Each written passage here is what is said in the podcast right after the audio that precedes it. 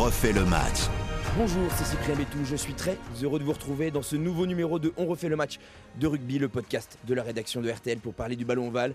Il me revient reposé, affûté et bronzé, Jean-Michel Rascol, bonjour. Ça c'est vous qui le dites, mais euh, bonjour, oui, c'est ce que je vois, euh, c'est ce que je vois, c'est ce qui euh, m'a sauté aux yeux en, en vous voyant aujourd'hui, en te voyant arriver au bureau aujourd'hui. Ça va, ça, ça- ça fait du bien ces quelques jours? Ouais, c'est bien, c'est une respiration intéressante. Et puis voir un France-Écosse depuis une plage d'une île thaïlandaise, je peux vous dire, c'est quand même quelque chose. Alors sur le prêt ça doit être quelque chose, mais alors là-bas ça doit être encore plus quelque chose. Nous sommes en très bonne compagnie dans le studio de RTL avec Nolan Le Garec, demi-mêlée du Racing 92. Bonjour Nolan. Merci d'être là, ça nous fait très plaisir. Euh, on parlera évidemment de ton club, le Racing 92, mais aussi de l'équipe de France.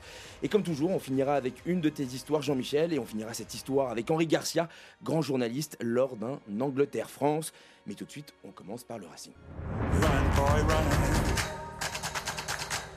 Déjà, Nolan, on va prendre de tes nouvelles parce qu'on t'avait quitté blessé lors de, lors, après le match contre l'Irlande avec une liaison aux ischio-jambiers. Comment tu vas déjà? Euh, bonjour, je vais très bien, je, récupère plutôt bien. On met tout en œuvre euh, au club pour que, pour que je récupère le plus vite possible. Euh, Donc j'ai j'ai été pris en charge depuis que je me suis blessé avec l'équipe de France. Et euh, voilà, j'ai une petite plage de récupération là jusqu'au jusqu'au prochain match euh, face au Stade français. J'ai repris la course tranquillement, mais, mais voilà, il y a encore des petits détails à, à peaufiner, mais, mais, mais ça va bien. Ouais. Ouais, parce qu'en fait, il faut le dire aussi, Jean-Michel, c'est que le, le- le corps des rugbyman, c'est un peu comme une Formule 1. C'est que euh, il faut soigner chaque petit pépin pour éviter que ça s'aggrave. Et donc, du coup, euh, là, euh, la blessure, il faut, faut bien la, la cicatriser pour, euh, pour éviter que la rechute derrière, quoi. Vous voulez dire que les réglages sont importants? Évidemment. Ils sont d'autant plus importants qu'on est exposé. hein. Euh, numéro 9, euh, c'est à la fois un poste où il faut avoir du punch, euh, supporter euh, les impacts, trouver les intervalles quand il y en a, s'ils se produisent. Nolan, c'est un jeune joueur. En général, si on, on se blesse à son âge, on récupère relativement vite. C'est-à-dire que Plus qu'au nôtre. ah oui.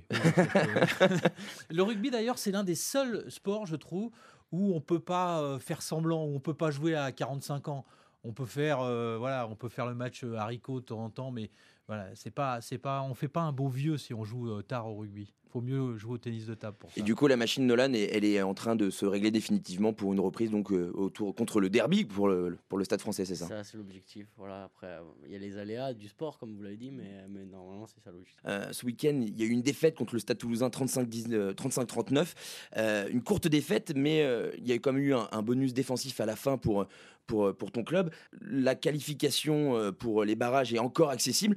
Euh, C'est évidemment toujours euh, l'ambition euh, du, du club et, et- du groupe. Oui, bien sûr. euh, je pense qu'en début d'année, euh, l'ambition du club et de tout le groupe, comme tu l'as dit, c'est d'être champion d'Europe et, champion de France. Malheureusement, on est, on est éliminé de, de cette euh, grande Coupe d'Europe. Donc, euh, forcément, qu'on a tourné nos objectifs vers, vers ce championnat. Et voilà, il, est- il est très serré, il est, il est très rude en ce moment. Il y, a, il y a potentiellement 10 équipes qui peuvent encore se qualifier. Donc, ça va être, euh, ça va être six, six journées très intéressantes. ouais. Le Racing peut pas se permettre de ne pas être dans les 6. C'est vrai que c'est vrai qu'on on aurait du mal à voir le, le Racing hors des six. Je n'ai pas la date exacte, mais je pense que ça fait au moins presque une dizaine d'années qu'ils qu'ils sont toujours euh, dans, dans le carré final presque. Donc, euh, donc euh, forcément, ce serait, ce serait une grosse déception. Mais bon, on n'y est pas encore. Et voilà, on va avoir des, des grands matchs encore à jouer et, et j'ai- confiance. Pour parler de toi, donc tu es, titulaire au poste de demi de mêlée, euh, donc tu as une forte influence sur le jeu courant, mais également tu es buteur. Comment, comment tu gères toutes ces responsabilités au sein du groupe et au sein de l'équipe? Ben, D'abord, moi, c'est c'est quelque chose en fait, qui, me, qui me permet de, de rentrer dans mon match, d'avoir des, des responsabilités. Je pense depuis que j'ai commencé le rugby chez moi en Bretagne, j'ai toujours aimé faire beaucoup de choses sur le terrain, parfois trop un peu. Faut trouver un peu les limites, mais, mais c'est vrai que j'aime bien rentrer sur le terrain et me dire que voilà, aujourd'hui, je vais avoir des choses à faire, quoi qu'il se passe. euh, et euh, c'est pas un poids pour moi, c'est plutôt quelque chose qui, qui m'excite, qui m'anime. Et.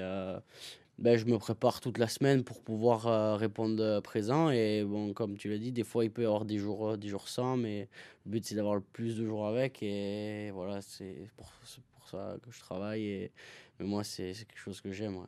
Puis tu, tu- es jeune, tu es de 2002. euh, on a l'impression que tu t'es imposé et, et- tu es arrivé titulaire très rapidement, très facilement, sans vraiment que ça surprenne ou que on s'interroge sur, sur ses responsabilités. Est-ce que tu as ressenti la même chose Très facilement, non, je dirais pas ça, mais je pense que le, le club il a tout mis en œuvre pour, que, pour faciliter ma, ma progression. Je suis arrivé à 18 ans dans un effectif avec avec, avec Maxime Machno et Teddy Ribaren, deux, deux, très grands joueurs, du, deux très grands numéro 9 du, du championnat et même de, de l'équipe de France. Donc forcément, c'est compliqué au début de trouver sa place, surtout qu'ils étaient capitaines aussi. Donc, donc voilà, donc, mais petit à petit, même si pour moi ou pour les jeunes joueurs, ça va jamais assez vite, on, on m'a laissé grignoter miette par miette et, et jusqu'à arriver aujourd'hui, même si je suis pas arrivé du tout, mais, mais voilà, je, j'enchaîne les matchs, je suis content, euh, je, je me régale et j'enchaîne les situations. Et moi, c'est ce que j'aime, je joue au rugby, quoi. C'est moi. Le rôle de buteur, c'est un travail spécifique, c'est une autre responsabilité? Bien sûr, je pense que le buteur, comme euh,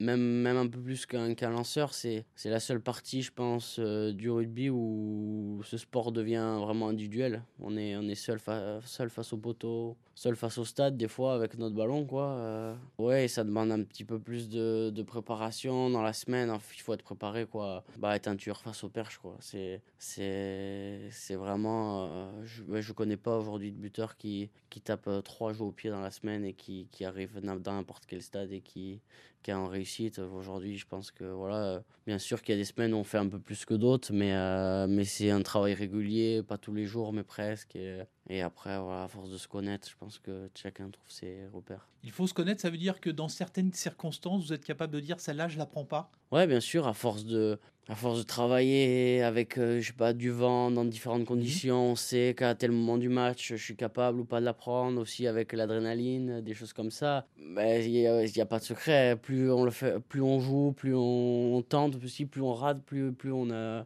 on a d'expérience entre guillemets pour les pour celles d'après. Et comme tu dis eh ben les grands buteurs ils savent que euh, peut-être à la 75e minute ils ont 5 mètres de moins que qu'à la première minute. Donc euh, donc ils se connaissent et ils sont réguliers et ils font les meilleurs choix pour l'équipe en tout cas il y a quelque chose qui va nous intéresser c'est que dans quelques mois il y a un événement mondial. En route vers la Coupe du monde 2023 et oui, dans quelques mois débutera la Coupe du Monde de rugby en France avec France-Nouvelle-Zélande au Stade de France le 8 septembre prochain. Euh, Nolan, ça fait quelques mois maintenant que es dans le, tu fais partie du rassemblement du, 15 de France et tu as même été dans le groupe pour le match d'ouverture du tournoi Destination en Italie. Euh, comment ça s'est passé ces premiers pas dans le groupe France? Bah, C'était euh, énorme pour moi. C'est le rêve de, de tout joueur de rugby, je pense. Quand on est petit, on vibre pour les matchs Destination, voilà, l'hiver, etc.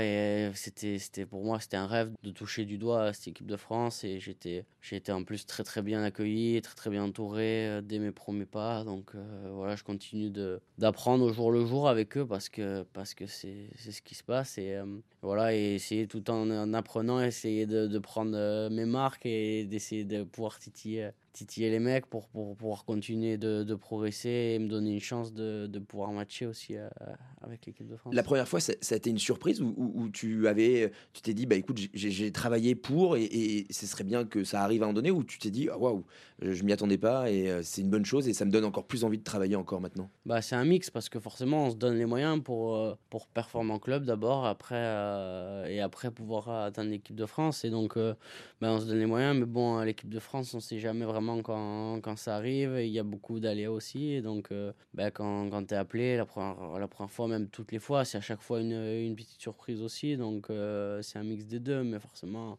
il y a beaucoup de choses qui se mélangent quand, quand tu es appelé en équipe de France. Du coup, là, actuellement, il n'y a, a, pas eu de sélection en Italie, euh, malheureusement. Mais comment, comment tu gères aussi cette envie et cette impatience de, de, connaître le terrain et cette première cape avec, avec le 15 de France? Ben, Voilà, comme je l'ai dit, j'essaye de, de, prendre mes marques et grandir dans cette équipe. Euh, voilà, à chaque fois que j'ai l'occasion d'être avec elle. Donc forcément, plus on touche du doigt, entre guillemets, la, première sélection, plus on, plus on est excité, etc. Mais c'est un travail de tous les jours. C'est euh, voilà, euh, continuer de, progresser, de, m'épanouir aussi, de prendre mes marques. Et, et forcément, comme tu dis, eh ben, L'objectif final, c'est de matcher, c'est de parce que voilà, il y a, y a, rien qui remplace la compétition aussi. Et, et, plus on est proche, plus, plus on est impatient. Et, voilà, c'est une, ce sera une étape de plus. Et je continue de, de bosser, de, de performer en club pour essayer d'accrocher cette liste et voilà et pouvoir me régaler. Tu es le seul breton, non? Je dis peut-être une bêtise, mais tu es le seul breton. Euh, c'est une belle reconnaissance d'ailleurs hein, pour le rugby, pour cette toile d'araignée qui s'est ouverte vers l'ouest de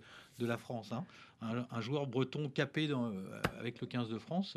C'est pas une première, mais j'imagine que c'est quand même quelque chose qui compte. Ouais, c'est quelque chose dont je suis, très fier. franchement, c'est mes origines, euh, ma région, euh, c'est quelque chose que je peux pas oublier. C'est là où j'ai où j'ai grandi, où je me suis développé rugbystiquement parce que voilà, j'ai fait énormément de choses en, en Bretagne pour me, pour euh, prendre du plaisir aussi sur le terrain et si si on peut porter un petit peu plus les, les, couleurs bretonnes, même si elles sont présentes un peu partout déjà dans les stades, etc.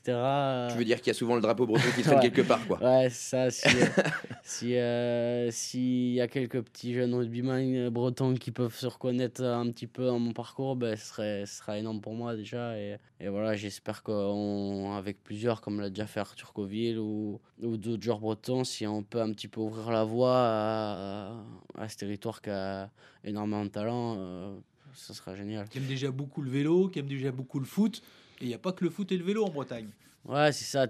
C'est un territoire très sportif. Euh, on le voit avec euh, Rugby Club de Vannes qui se développe mmh. énormément. Euh. Voilà, je pense que les, les Bretons sont voilà, sont vraiment généreux quand, quand ils aiment. Euh, on peut voir l'ambiance qu'il y a à la Rabine. Euh. voilà, je crois que c'est la meilleure influence du Pro D2. Donc forcément, euh, ils demandent que ça, de, de voir encore plus de clubs bretons et encore plus de sportifs se développer, s'épanouir. Donc ouais, je pense que je suis très content. Et s'il y a quelque chose qu'on ne peut pas l'enlever, c'est ça. C'est sympa d'avoir un sportif attaché à ses racines. Mais en plus, j'ai une excellente nouvelle pour Nolan, c'est que RTL avait lancé le concours du plat régional euh, et c'est la galette complète qui a gagné. Ah Donc euh, c'est la Bretagne et c'est un peu Nolan qui a gagné ce concours qu'RTL a lancé. J'espère que ça te fait plaisir et que tu t'en doutais quelque part que c'était le plat préféré. De, euh, C'est ma spécialité. Ah c'est vrai, tu la cuisines bien? Comme je suis pas très bien cuisiné, je le fais. Bon, je le fais pas aussi bien que dans une crêperie peut-être, mais. Mais c'est quelque chose que tu maîtrises. C'est quelque chose que je maîtrise. Ah, C'est intéressant de savoir. C'est intéressant de savoir. Ça, sent la troisième mi-temps à Marc Poussy. Je vois bien ça un jour avec un défi. Bien sûr, avec la toque et c'est parti en, galette complète. allez, juste avant d'avoir l'histoire de Jean-Michel, on va faire un petit quiz ma préférence. Je vais te proposer deux choix, tu vas me dire ce que tu préfères. Euh, neuvième avant ou premier trois quarts? Premier trois quarts. Chistera ou passe de 25 mètres? Chistera. Essai ou passe décisive? Passe décisive en Chistera. Essai ou pénalité de la gagne? Pénalité de la gagne. Paris ou Vannes? Vannes. Bouclier de Brennus ou Coupe d'Europe? Coupe d'Europe. Première, deuxième ou troisième mi-temps? Les trois. U Arena ou Yves du Manoir? U Arena. Bon, bah c'est très clair. Hein. Oui, c'est clair. Il faut quand même bien préciser qu'on dit Paris La Défense Arena, parce que si on veut pas que le président Lorenzetti nous, reprenne, voilà, nous reprenne à la volée, c'est quelque chose euh, qu'il faut rectifier. Je m'excuse, président, je m'excuse. Allez, pour terminer, on se plonge dans tes souvenirs, Jean-Michel. Histoire de Coupe du Monde. Jean-Michel, on t'avait laissé la semaine dernière avec Henri Garcia, l'arcade dansante, lui partant avec un policier anglais, toi en train de finir de commenter Angleterre-France en 1991. Où est Henri Garcia? Alors, le match, d'abord, il est superbe. Donc, je travaille sur le match. Je suis pris par l'événement. Euh, je réponds à la demande aussi de, la radio. Et puis, euh, bien sûr, dans la soirée, je m'inquiète de savoir où est Henri Garcia, où est mon patron, où est mon mentor, lui qui euh, me raconte de telles belles histoires sur l'histoire du 15 de France. Et donc, je rentre à l'hôtel un peu seul et inquiet. Et là, euh, je n'ai qu'une solution, c'est d'appeler les numéros d'urgence des hôpitaux autour de Twickenham. Je me dis, que comme ça que je vais savoir où est mon Henri Garcia. Donc j'appelle au St. Mary's Hospital, j'appelle au Royal Hospital aussi, qui est euh, dans la périphérie de, Twickenham. Et dans un anglais euh, difficile, je comprends bien qu'il n'y a pas de Henry Garcia aux urgences. Non, il n'y a pas d'Henry Garcia. Donc là, je suis vraiment très très inquiet. J'appelle mon patron Guy dis, Henri a disparu, il était blessé. Il n'est pas question de chronique, il est, il est juste question de savoir s'il est en bonne santé parce que quand je l'ai vu, euh, il perdait euh, autant de sang que euh, les ballons se multipliaient sur, le terrain. sur le terrain. bon, et puis là, je suis vraiment inquiet. Il est 23h minuit. Je suis dans le hall de l'hôtel. Je sais plus quoi faire. Et là, je vois arriver un taxi, taxi noir londonien, et une personne qui sort de ce taxi en smoking, avec un pansement autour de la tête. Il se retourne et je reconnais Henri Garcia. Je suis interpellé, je suis à la fois estomaqué parce que je me dis, après tant d'inquiétude, le revenant, je lui dis, mais Henri, mais d'où venez-vous? Et là, il me dit, mais je reviens du banquet, Jean-Michel.